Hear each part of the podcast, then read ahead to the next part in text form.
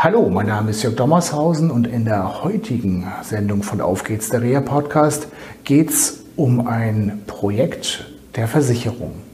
Mehr nach dem Intro. Auf geht's, der Reha Podcast. Der Podcast von Reha Management Oldenburg. Mit Tipps und Ideen zur Rehabilitation für Unfallopfer, Rechtsanwälte und Versicherungen. Schön, dass ihr eingeschaltet habt zu einer neuen Sendung von Auf geht's, der Reha Podcast. Heute bin ich in Berlin und zwar sitzt neben mir Andreas Bretzler. Ich bin Referent hier beim Gesamtverband der deutschen Versicherungswirtschaft und betreue das Projekt Rehabilitation von Verkehrsunfallopfern hier im Verband.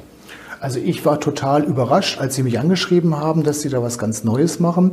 Ähm, ich habe Ihnen ja gerade erzählt, ich bin alter BG-Mensch und ich freue mich über jede Art von Heilverfahrenssteuerung. In meiner Praxis als Reha-Manager habe ich immer wieder mit dem Problem zu, ähm, ja, zu kämpfen, richtig, dass ähm, die Fälle zu spät kommen. Und das, glaube ich, war auch Ihr Ansatz. Ja, genau. Das war der Anlass, dass wir uns mit dem Thema vertieft befassen, denn wir haben es äh, auch gerade bei schweren Verkehrsunfällen, wo das äh, Opfer ja oft gar nicht in der Lage ist, sich mit dem Versicherer des Unfallverursachers in Verbindung zu setzen, eben damit zu tun, dass wir, also die Versicherungsunternehmen, relativ spät von dem Fall erfahren. Das hat zur Folge, dass äh, wenn zum Beispiel jemand dann nach der Akutbehandlung aus der Unfallklinik entlassen wird, und äh, nach Hause geht und das Thema Reha gar nicht behandelt wird, der Versicherer noch gar nicht Bescheid weiß, dass das hier überhaupt aktuell ist. Und äh, unser Projekt soll jetzt dazu dienen, dass die Information an den Versicherer deutlich früher kommt. Okay.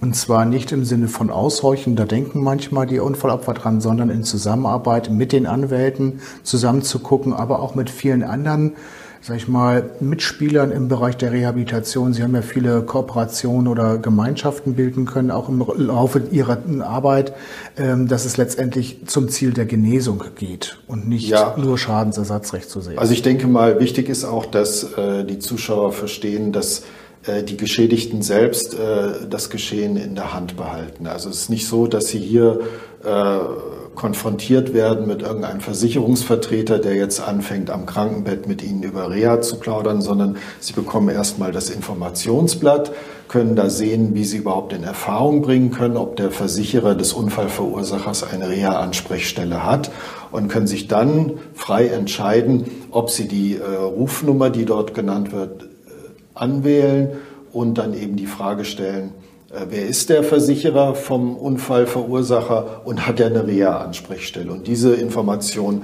äh, wird dann weitergegeben und dann kann man sich ja immer noch äh, frei entscheiden, rufe ich da jetzt an oder mache ich das nicht? Und wie gesagt, wenn man dort anruft, dann kann man sogar sofort mit der Reha-Ansprechstelle verbunden werden. Die Möglichkeit gibt es auch. Okay, und das gilt ja nicht nur für die Geschädigten. Also ganz wichtig auch die Schnittstellen Sozialdienste und Ärzte. Ja. Also dass die auch ähm, die Möglichkeit haben und insofern werden wir zu dieser Sendung auch einen Link bei uns haben, der auf die Seiten des GDV verweist, wo man dieses Merkblatt auch runterladen kann. Also auf unserer Homepage haben wir das schon, aber wir werden das direkt verlinken. Und ähm, ja, in welcher Phase konkret wird, wird dieses Hilfsangebot jetzt von Ihnen gemacht? Ja, also wir haben als Minimalanforderung, Mindestanforderung hier gesehen, äh, dass zumindest dann, wenn die Entlassung der Geschädigten aus der Unfallklinik ansteht, dass spätestens dann über das Thema geredet werden muss.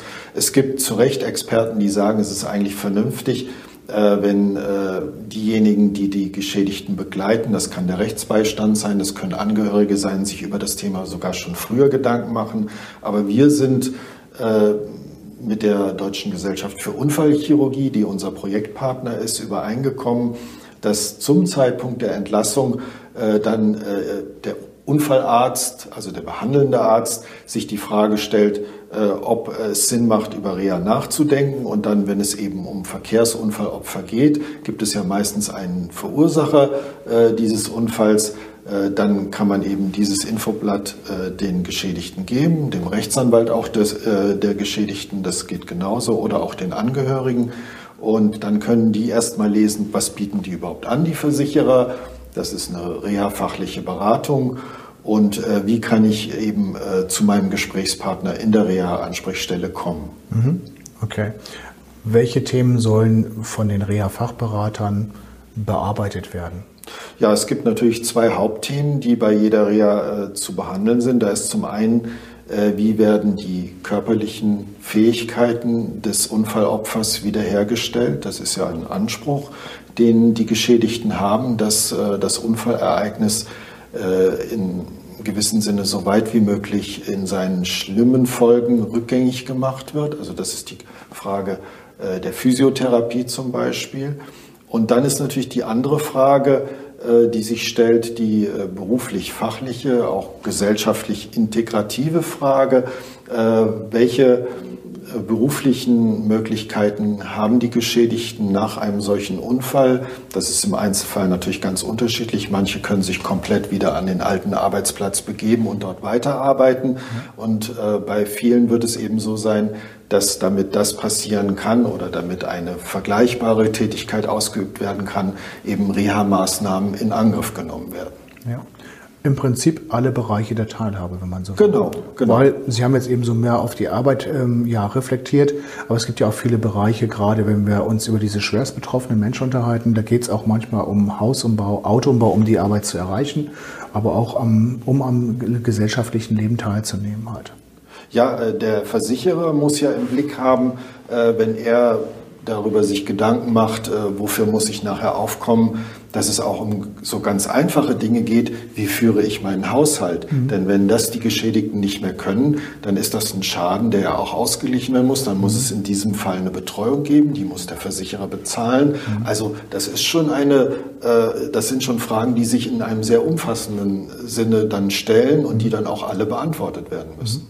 Okay. Wenn ihr dieses, äh, diese Telefonnummer anruft. Mein Rat, macht das, lasst euch beraten. Ganz wichtig, stellt euch mit eurem engsten Umfeld Fragen, die ihr habt, und das sind eure Fragen, die sich gerade um diese Themen, die Herr Bretzler gerade so schön dargestellt hat, ähm, ja, drehen.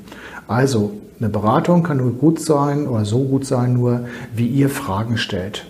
Und insofern meine, meine, meine Aufforderung kann ich nicht sagen, aber mein Wunsch für euch, ruft diese Telefonnummer an oder lasst anrufen und wenn jemand kommt als Reha-Managerin oder Reha-Manager, dann Fragen stellen. Das ist wichtig. Okay, Herr Bretzler, vielen Dank ja, vielen für Dank. die Gastfreundschaft und ähm, ja. Vielen Dank, dass ich unser Projekt vorstellen durfte. Gerne. Okay.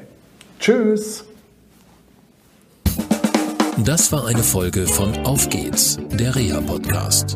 Eine Produktion von Reha Management Oldenburg. Weitere Informationen über uns finden Sie im Internet unter www.rehamanagement-oldenburg.de.